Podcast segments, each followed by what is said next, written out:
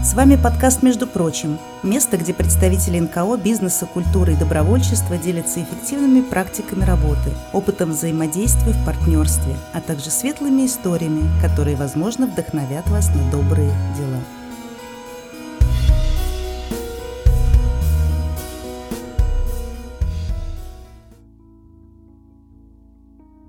Добрый день, с вами Алексей Сухов, директор Центра Мир Далат, и вы слушаете подкаст «Между прочим». Со мной рядом Копейкина Ольга, специалист фонда «Будущие лидеры» и проекта «Пазл». Сегодня мы будем собирать пазл и узнавать, кто же такие будущие лидеры и где они живут. Ольга, добрый день. Да, здравствуйте. На данный момент я являюсь э, руководителем профориентационного проекта «Пазл», и хотелось бы сегодня на нашем подкасте о нем чуть более подробно рассказать. Я думаю, наши слушатели с удовольствием послушают и узнают, что же такое пазл, как его собирать, и давайте сразу же об этом и поговорим. Вообще на данный момент мы занимаемся профориентационной работой с воспитанниками из детских домов, ребят от 14 до 17 лет. Ориентировочно это 8-10-11 класс. Это достаточно интересная аудитория в плане взаимодействия. В первую очередь это подростки, и мы все знаем, кто такие эти подростки. Они имеют свои возрастные особенности, но помимо тех возрастных особенностей, которые есть у любого ребенка имеющий данный возраст, есть еще определенные особенности, которые преследуются только у воспитанников детских домов. И вот немножко хотелось сначала рассказать аудитории о работе с ними и далее уже перейти именно в профориентацию. Да, давайте тогда поговорим об этих особенностях. Чем же отличаются подростки, которые в семьях и подростки, которые в детских домах, и какой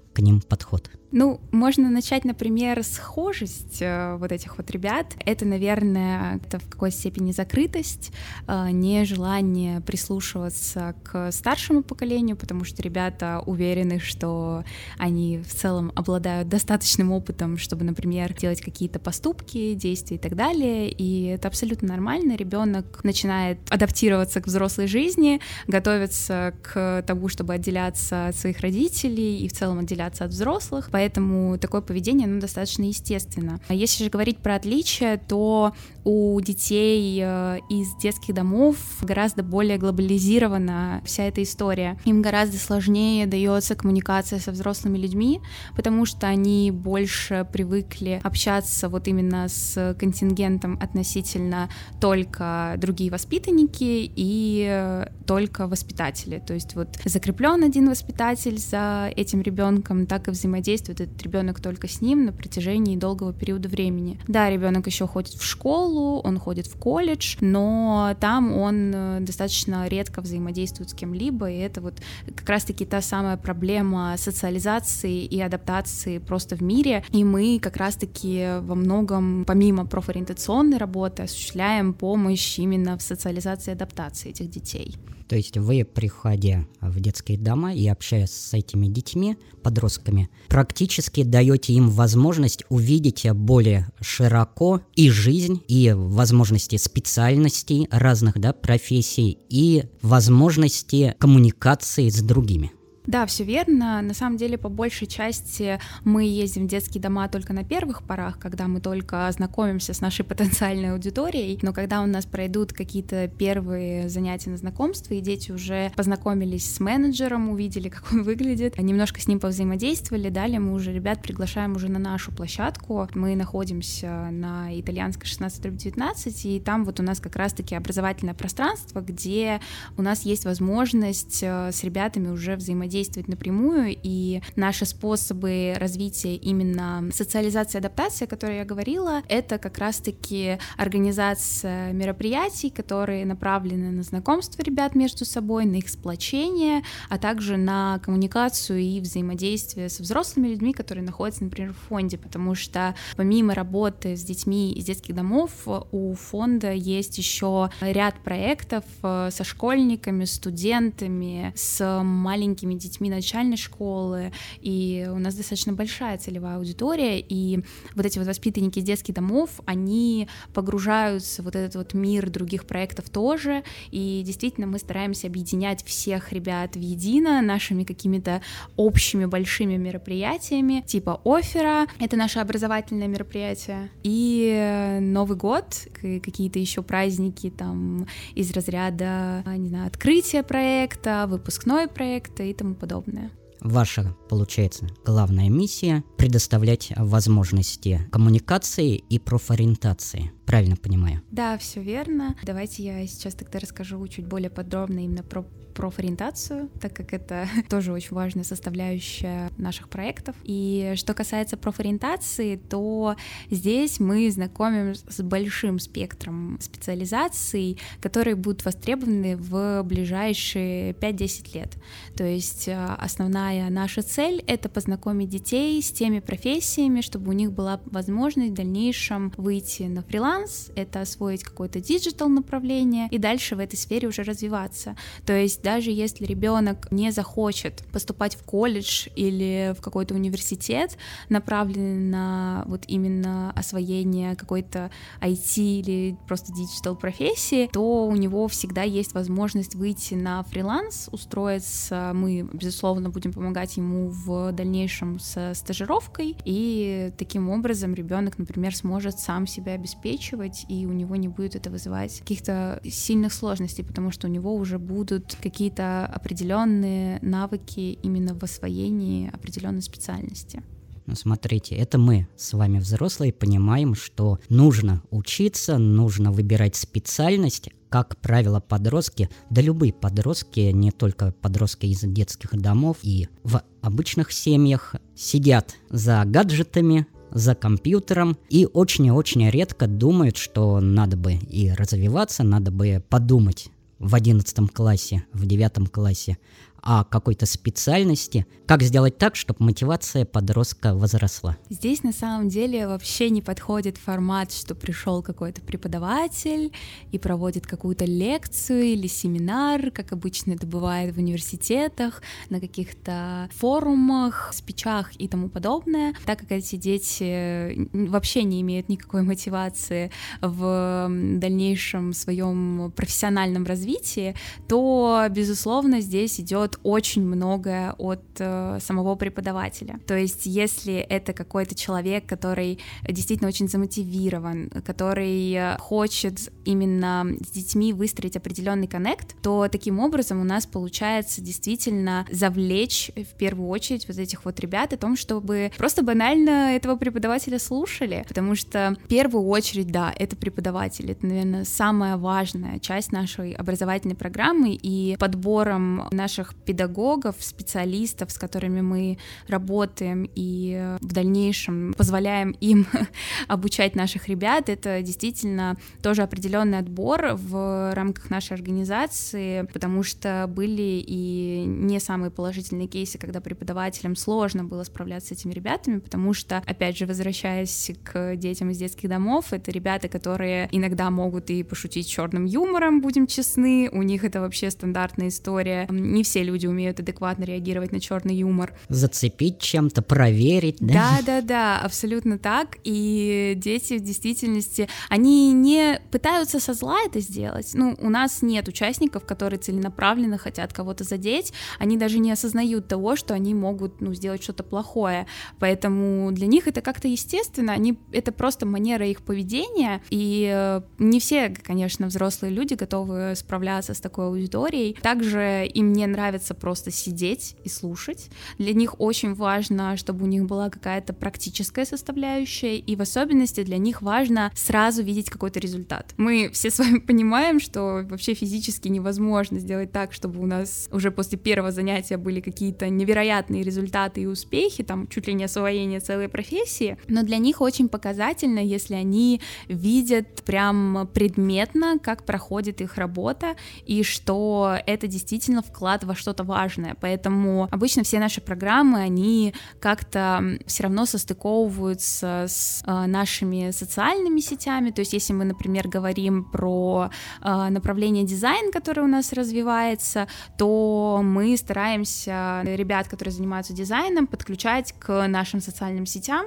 к работе в них, а также они могут делать какие-то макеты для нашей идентики проекта, и все это сделано их ручками, они видят, э, это действительно большой вклад. Помимо этого, это еще и какой-то результат в портфолио, и вот сейчас мы будем работать совместно с вами. Тоже планируется действительно очень интересная программа и работа совместная, и, конечно, безусловно, я надеюсь, что ребята действительно дадут какие-то хорошие результаты, и в дальнейшем они смогут самостоятельно развиваться в этой сфере, потому что искусство подкастов — это всегда очень интересная какая-то история. Я придерживал, придерживал эту новость. Да, действительно, мы с вами задумали очень классный, замечательный проект, где будем подростков из детских домов обучать подкастингу и посмотрим, как новая профессия, которую они освоят, принесет им пользу. Да, это правда так. И на самом деле, если дети загораются какой-то идеей, то они могут достигать вообще невероятных успехов. И когда мы вообще начинаем каждый год нашу работу,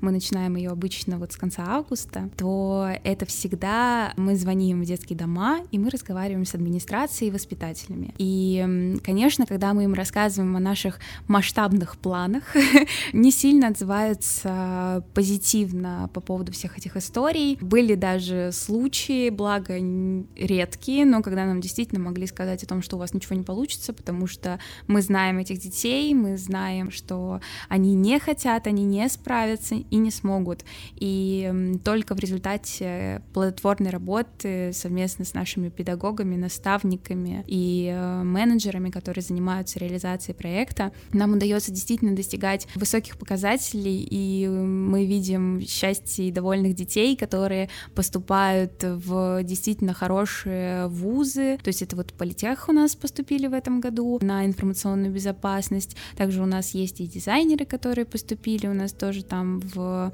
один из университетов, но в любом случае также мы хотим, как я уже ранее говорила, развивать и фриланс-историю, и у нас есть положительные кейсы, когда дети, например, осваивали SMM и могли выходить на фриланс и уже брать конкретные заказы, и мне кажется, это очень хорошая история, история, которую вот действительно стоит развивать, несмотря на, может быть, какие-то взгляды недоверия к этим всем идеям, и, возможно, даже делать еще лучше, чтобы постепенно переубедить всех э, людей, которые работают с воспитанниками детских домов, что действительно у каждого ребенка есть шанс сделать что-то очень крутое и найти свое место в жизни, даже несмотря на такую тяжелую жизненную ситуацию. Фриланс очень интересная и очень классная история как раз для для подкастинга. Как это происходит? То есть вы приходите в детский дом и говорите, вот у нас есть направление подкастов, у нас есть направление дизайна, у нас есть направление digital а. Поднимите руку, кто хочет куда и смотрите по интересу. Потом приходят учителя и говорят, да нет, у них э, не справятся. Что вы тут придумали? Ну, не совсем так. Обычно это немного, немного более долгая работа именно по выбору ребят, которые будут продолжать участие в программе. То есть э, мы не берем вообще, не охватываем абсолютно всех детей из детских домов, потому что в Санкт-Петербурге этих детских домов действительно достаточно много, и охватить всех этих ребят ребят и действительно каждому помочь с выбором профессии. При всем нашем желании это, ну, фактически пока что невозможно. Хотя, кто знает, может быть, в будущем мы охватим вообще всех абсолютно ребят. Или, по крайней мере, дадим возможность, послушав наш подкаст руководителям других некоммерческих организаций, масштабировать ваш опыт и взять часть этих дел добрых на себя.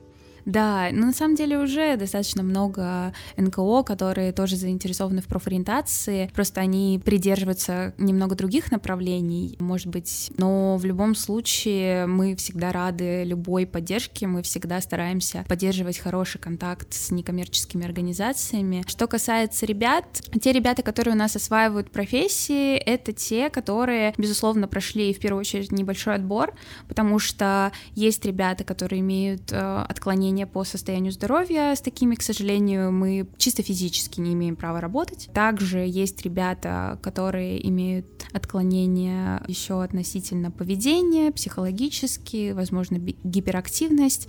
Это тоже достаточно тяжелая аудитория, которой требуется больше психологическая помощь, а мы в рамках нашей компетенции больше осуществляем образовательную деятельность, поэтому мы не беремся за таких э, достаточно сложных ребят. Далее мы смотрим на интерес вообще к изучению профессий. Это мы делаем через наши игровые профориентационные тренинги. Вообще профориентационные тренинги или там тесты на профориентацию это всегда для детей очень занудная какая-то история, то есть им все время кажется, что их посадят за столы, заставят решать какой-то тест, и вот они будут сидеть, и просто им в конце скажут, какая профессия им подходит. Даже Но... у меня э, опыт тот советский, когда приходили скучные, прошу прощения, учителя бросали на стол вот эти бумажки, в которые надо крестики, mm-hmm. галочки поставить и послушать. Да, тебе подходит вот это. Но не подходит вот это, и ты идешь, вообще я третье хочу и люблю заниматься. Ну вот, да, и у всех на самом деле почему-то ну, до сих пор такая ассоциация, и мы максимально уходим от этого стереотипа, мы стараемся все делать в максимально игровой форме, настолько, чтобы ребенок даже не осознавал того факта, что с ним вообще профориентационное тестирование сейчас проводят. Обычно мы модернизируем какую-то игру, которая на сплочение, это может быть ролевая игра, может быть просто какая-то на знакомство, есть достаточно много игр, если смотреть посмотреть вообще всю классификацию. Мы просто что-то из этого берем и далее подгоняем наши профориентационные вопросы под эту игру, и как бы происходит такой симбиоз, в результате которого мы создаем целое профориентационное мероприятие в формате тренинга, и в конце ребята и позитивные эмоции получают, и социализация так или иначе происходит, да еще и к тому же им говорят, какие направления они могли бы изучать в дальнейшем, и постепенно таким образом подталкиваем их на именно образовательные курсы и их прохождение. У нас как раз в центре Мир Далат один из проектов, который мы ведем сейчас, это настольно-ролевые игры. Мы открыли инклюзивный клуб настольно-ролевых игр, и мы адаптируем игры для глухих. И сами понимаем и говорим, что в игре и происходит и коммуникация, и социализация, и все эти моменты, когда подросткам, взрослым ты даешь, они больше сплочаются, как вы сказали, и больше получают даже навыков, которые, возможно, пригодятся им в дальнейшей жизни. И классно то, что сейчас преподаватели смотрят именно на игротехники и ими занимаются. Да, это правда очень здорово, это делает образовательный процесс гораздо интереснее и во многом даже более продуктивный, потому что в основном, если касаться сферы образования, то достаточно много именно в направлении начального образования используют игровых каких-то технологий, просто потому что банально ребенок, если брать там возрастную периодизацию, например, то э, банально ребенок воспринимает э, информацию любую вообще через игровую деятельность. И когда он приходит в школу, он постепенно начинает погружаться именно в образовательное направление. Поэтому у нас есть и тенденции старшей школы и тому подобное. В старших классах особенно важно, чтобы ребенок именно понимал, почему ему должна быть полезна эта информация. Поэтому мы и берем такие образовательные программы, где мы постоянно говорим о том, как им эти знания могут пригодиться. И мы готовы повторять это каждое занятие, чтобы ребята действительно это запомнили, потому что для них это действительно важно. Когда они идут на урок физики, физики в школе,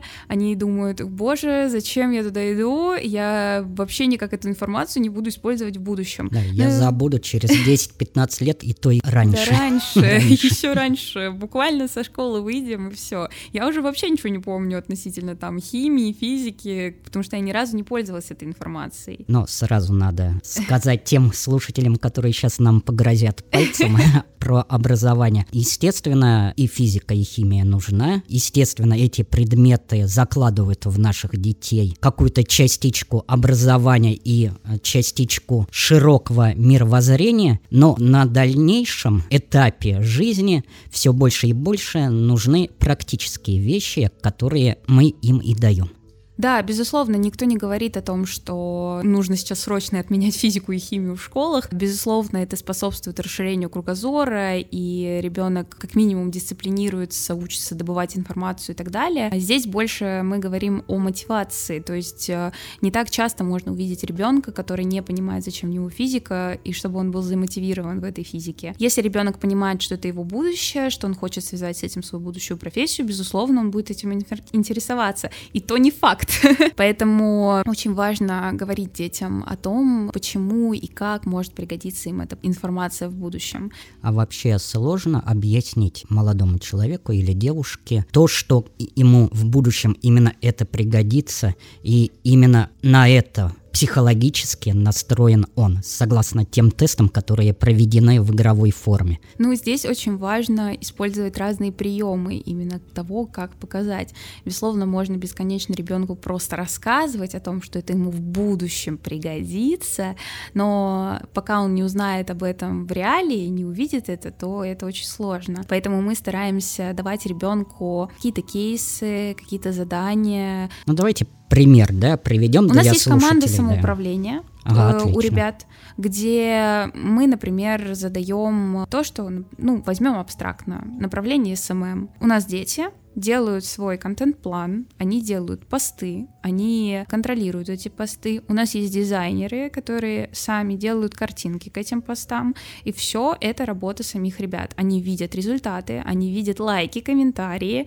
видят, что там, может быть, увеличивается количество подписчиков, и для них это реальный результат. И они понимают, что, ага, я умею это делать, некоторым людям за это даже деньги платят, почему я не могу быть таким? И еще очень мотивируют примеры. То есть э, у нас в рамках нашей профориентационной работы есть такой формат, когда мы приглашаем гостей выступить и рассказать про свою профессию, поделиться опытом э, своего успеха и вообще эту историю успеха рассказать. И когда ребенок перед собой видит человека, который добился успеха в, например, там в IT-направлении, и он действительно получает удовольствие от этой работы, он получает так, что он может обеспечивать себя, свою семью и так далее, то, безусловно, это ребята очень мотивирует мотивирует. Они, ну, уже не на словах это все слышат, а действительно видят человека, который действительно показывает им свои определенные успехи. Ну и, наверное, самая большая мотивация — это когда об успехах рассказывает сам же ребенок, э, например, более старший.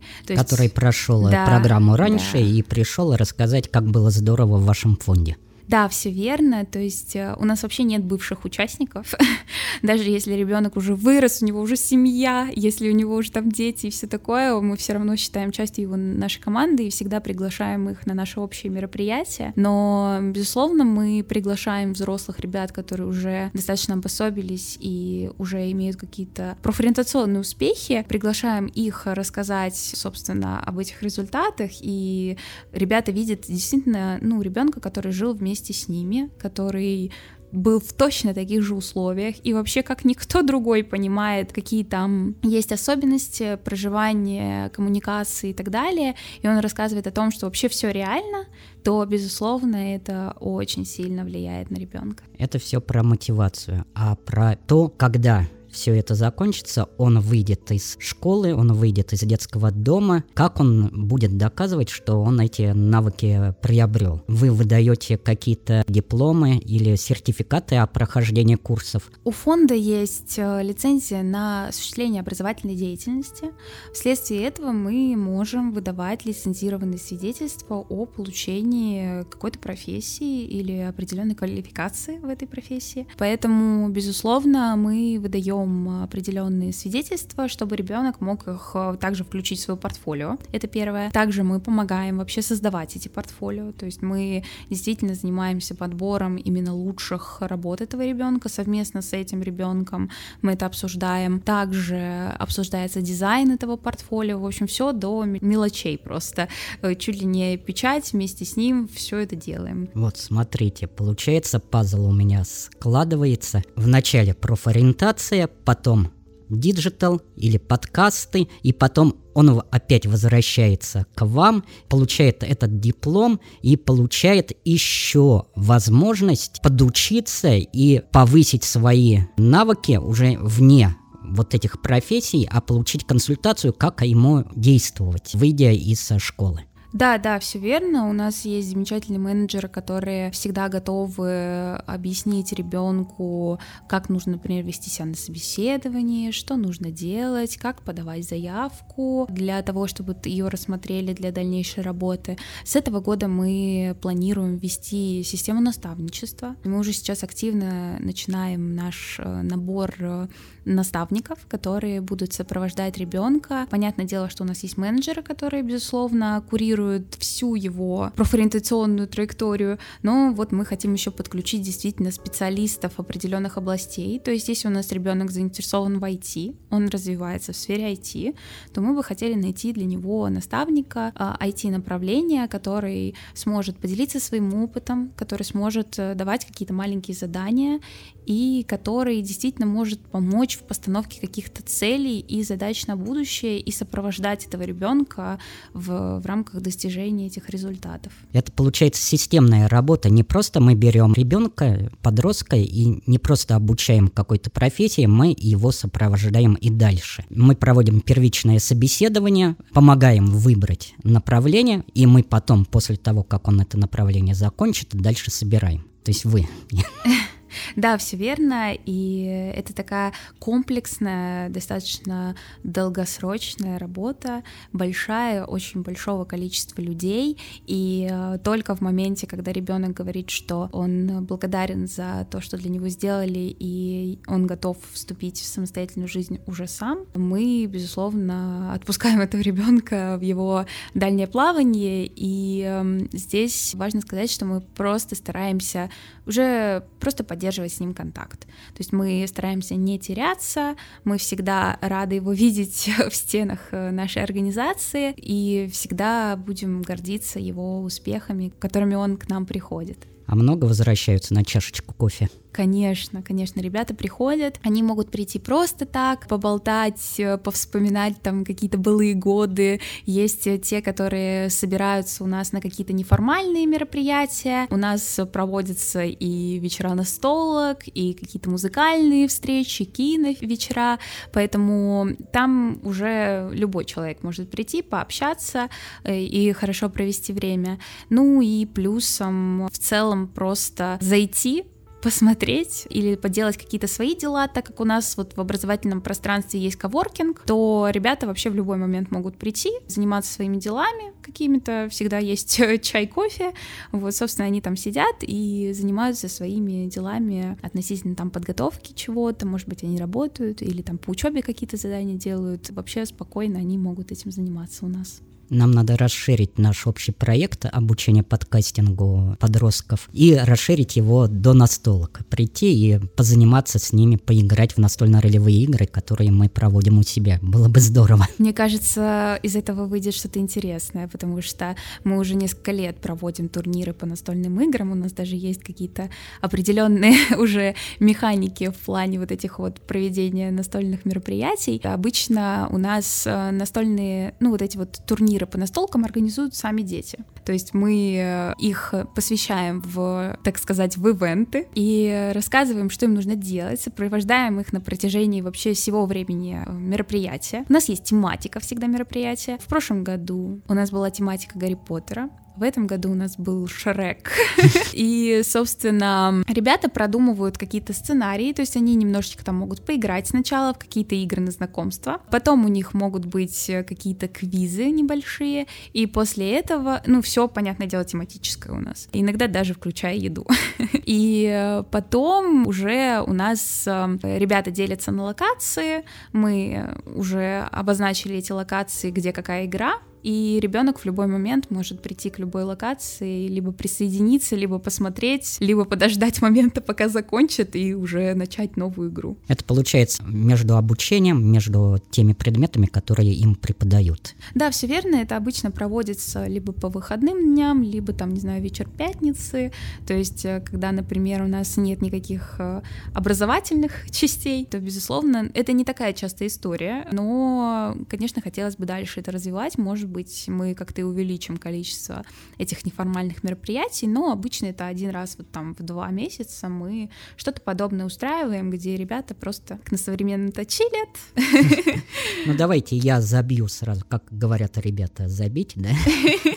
Забью сразу время одного из месяцев, когда мы придем, поиграем в настольно-ролевую игру в механике ДНД. В том числе наши специалисты могут вообще провести мастер-классы по созданию игр, по игротехникам, как они создаются, что делают. Я думаю, это будет интересно. Мы все про игры, про игры, а предыдущий наш подкаст как раз был и посвящен этим самым настольным играм. Пазлы даже в подкасте очень классно ложатся и состыковываются. Это мне нравится. Получается, мы логически продолжаем и повествование наших подкастов, и логическое повествование тех проектов, которые реализуете вы. Да, это правда. Я думаю, что из этого выйдет что-то очень интересное. Все, я галочку поставил на то, чтобы встретиться с вами еще раз и поговорить в том числе не только о подкастах, но и о настольно-ролевых играх. Дорогие друзья, дорогие слушатели, пишите нам ваши комментарии, пишите ваши вопросы к нашим гостям. В этом пятом сезоне мы сделали замечательную традицию. Мы не отпускаем наших гостей на один раз, мы их приглашаем еще в один из наших эпизодов и продолжим наш разговор. Я думаю, вам будет интересно узнать, как проходят профориентационные программы фонда и что же получилось с подкастами у нас в сотрудничестве с будущими лидерами России. Ой, да, я думаю, что это выйдет очень интересная история, и, конечно, мы поделимся впечатлениями, и вы, и мы, вот, потому что это будет очень интересно. А чтобы не пропустить, подписывайтесь на подкаст, между прочим, в любой аудио платформе. В Яндекс Музыке, в Spotify, я тут узнал, вы, например, слушаете до сих пор Spotify нас, несмотря на то, что Spotify ушел из России. И это очень приятно. Кто слушает тоже, делайте пометочку в Apple подкастах, ВКонтакте, может даже есть те слушатели, которые слушают нас там. В любом случае приходите на наши мероприятия, пишите нам, и делитесь выпуском со своими друзьями, знакомыми. Вдохновляйтесь, вдохновляйтесь идеями, которые нам рассказывают наши гости. А я сегодня с вами прощаюсь. С нами была Ольга Копейкина. Да, всем большое спасибо и до новых встреч. Это фонд «Будущие лидеры» и мы в проекте «Пазл» узнали, как складывается пазл профориентации и обучения подростков из детских домов. Друзья, если вам понравился наш подкаст и наши гости поделились с вами полезным опытом и навыками, поддержите нас. Переходите на сайт Центра Мир Далат, ссылка в описании, и подпишитесь на любую сумму ежемесячной поддержки, чтобы о добрых делах узнало как можно больше людей.